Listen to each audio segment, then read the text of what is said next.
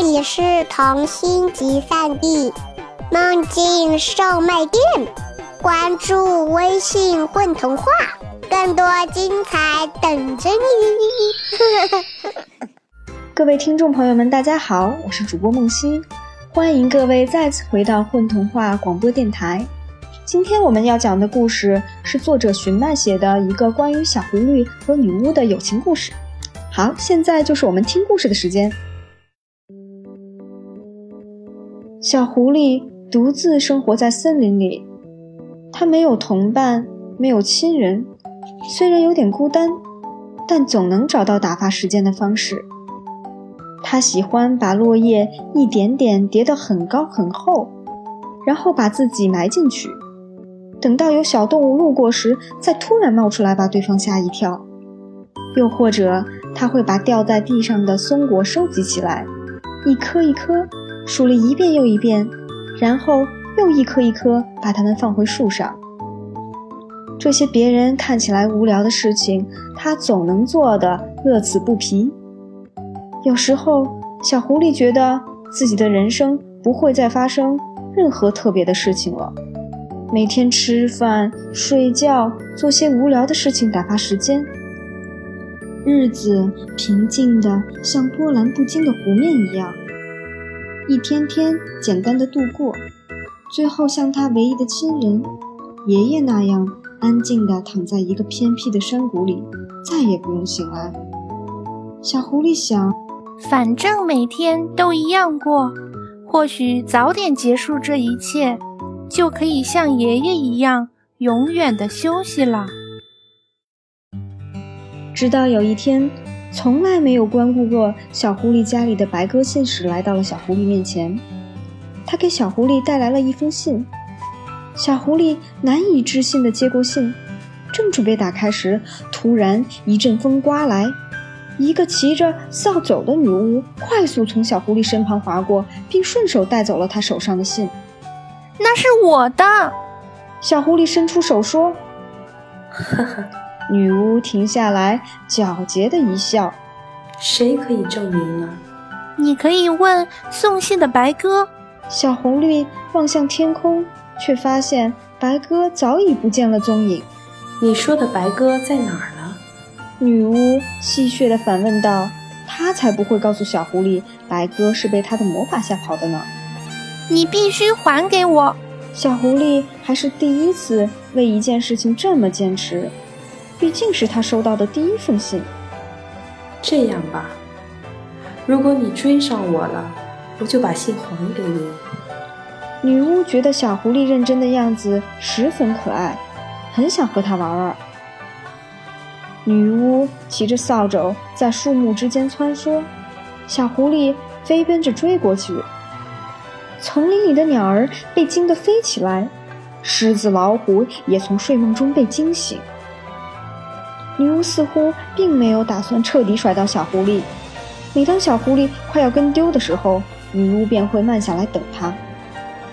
在奔跑中，小狐狸感到了前所未有的畅快感。它开始想一些有意义的事情，比如那封信会是谁寄的？信上。会写了什么内容？可是自己并没有朋友，也没有亲人了。在小狐狸的记忆中，自己一直是和爷爷在一起，直到爷爷离开那天，他便开始了一个人的生活。那会不会是从来没有见过面的父母的来信呢？虽然这么多年了，小狐狸一眼都没见过父母，但是只要他们再来找到自己。小狐狸发誓，绝对不会记恨他们。想到这儿，小狐狸跑得很快了，它非得拿到那封信不可。似乎那封信就真的是父母为了找他而寄来的。女巫惬意的飞行，小狐狸匆忙的追赶。他们绕过树木，穿过山谷，越过河流，不知道追了多久。小狐狸终于用尽了最后一丝力气，累倒在地。他眼睛直直地望着飞在空中的女巫，虚弱地说：“我的信。”小狐狸累晕了过去。在昏迷的这段时间，他做了很多梦，似乎把一个一辈子的梦都做了。各种奇怪的画面跳出来，又转瞬即逝，像破碎的拼图一般消失不见。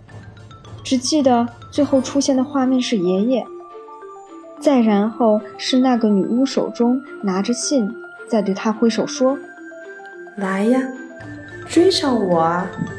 又不知道过了多久，小狐狸醒了，它慢慢睁开眼睛，使劲摇了摇头，让自己清醒一点。它发现自己正躺在一条小溪旁边，清澈的溪水中，几条小鱼儿正在畅快地游玩。喝了两口水后，迷迷糊糊地沿着小溪前前进，可以看到不远处有一间很大的木屋。这么大的房间里面，应该住着很多人吧？小狐狸这么想，带着一丝好奇心朝木屋走去。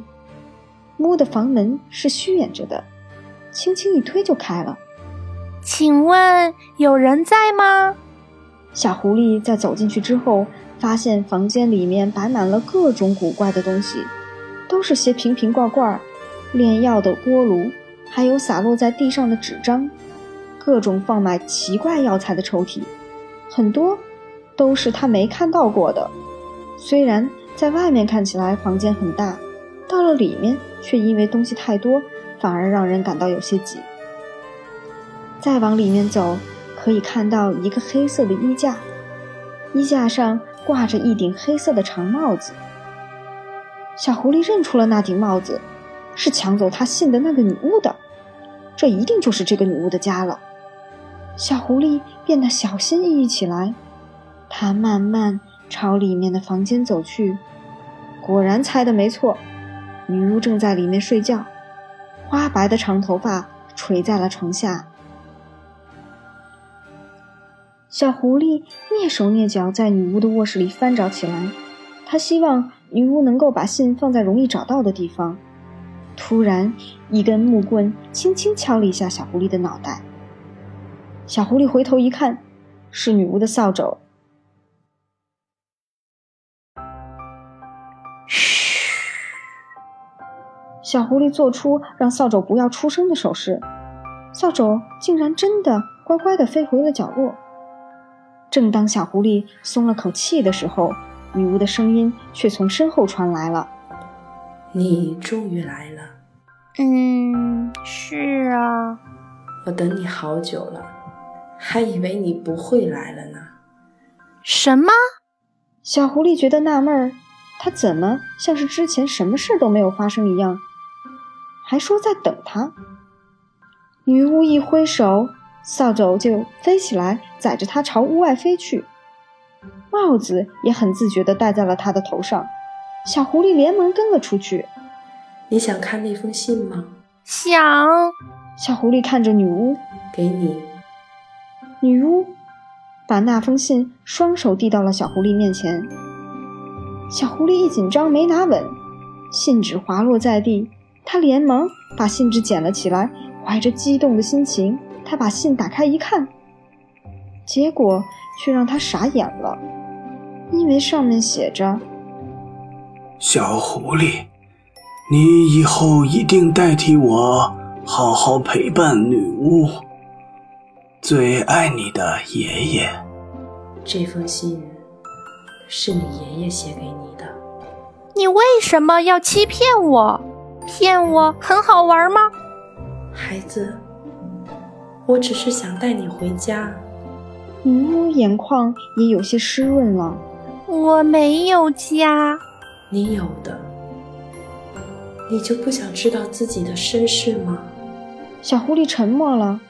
他怎么可能不想知道？他几乎每天都想，只是他觉得已经不可能知道自己的身世了，也就从来都没有说出来过。很久以前。我也养过一只狐狸，它和你长得还真像。那只狐狸是我在一次失败的实验中无意间创造出来的。当时我高兴坏了，我把那只狐狸当成自己的孩子。有了狐狸的陪伴，我的生活多了不少乐趣。几年后，那只狐狸渐渐老去，我自私的希望他在余下的时光里能够继续陪伴着我。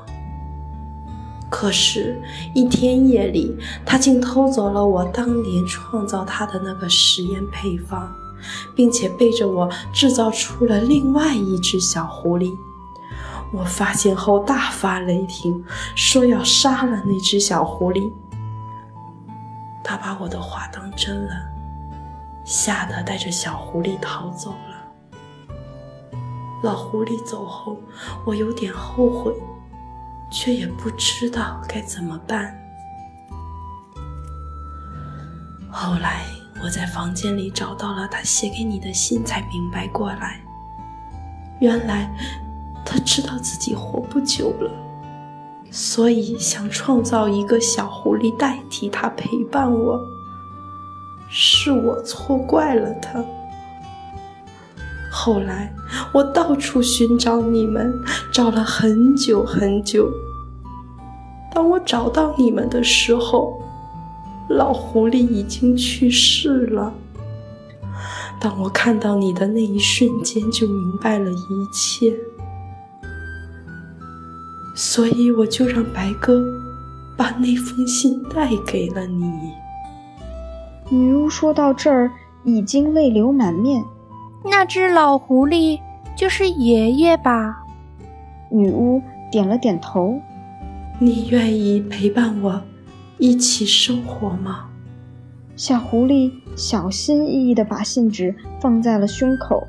是的，他会的。